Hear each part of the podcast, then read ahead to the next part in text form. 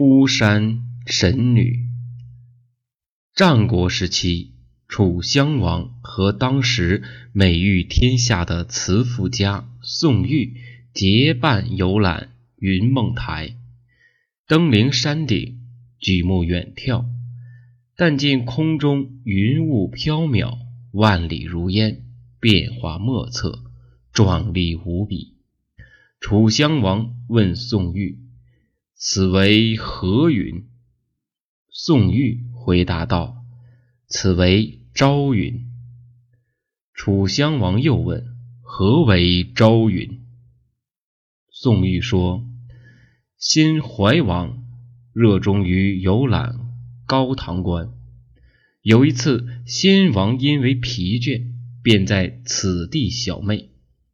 后来有一个佳话。”楚襄王一下子便被吸引住了，要求宋玉讲完这个故事。于是宋玉便娓娓道来，展开了一段美丽的传说。一天，楚怀王游玩的有了一些乏累，大白天便倒地小睡了一会儿。梦中有着一个闭月羞花、沉鱼落雁之容的妇人，翩翩的向他走来。楚怀王大惊，不禁问道：“你是何人？”妇人答曰：“我叫瑶姬，本是天帝的小女儿，但未及婚嫁就亡故于此，安葬于这座巫山之南。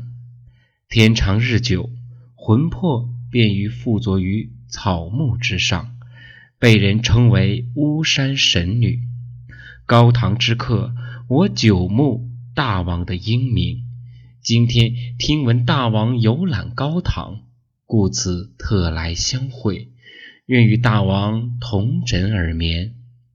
如此好事，襄王欢喜不已，二人脉脉含情，卿卿我我。行云布雨，分离之际，神女告诉怀王：“我住在巫山之阳，高丘之峰，早为云，暮为雨，天天如此，都在阳台之下。”怀王一下子惊醒，对梦中的瑶姬之话半信半疑。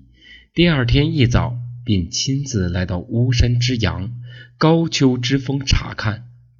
果不出其然，怀王随即下令，再次修建了一座庙宇，以感怀神女，庙名为朝云。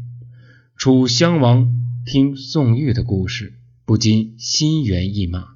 这天夜里，楚襄王也做了一个美丽的梦，见到了巫山神女，真是美若天仙。今为天人。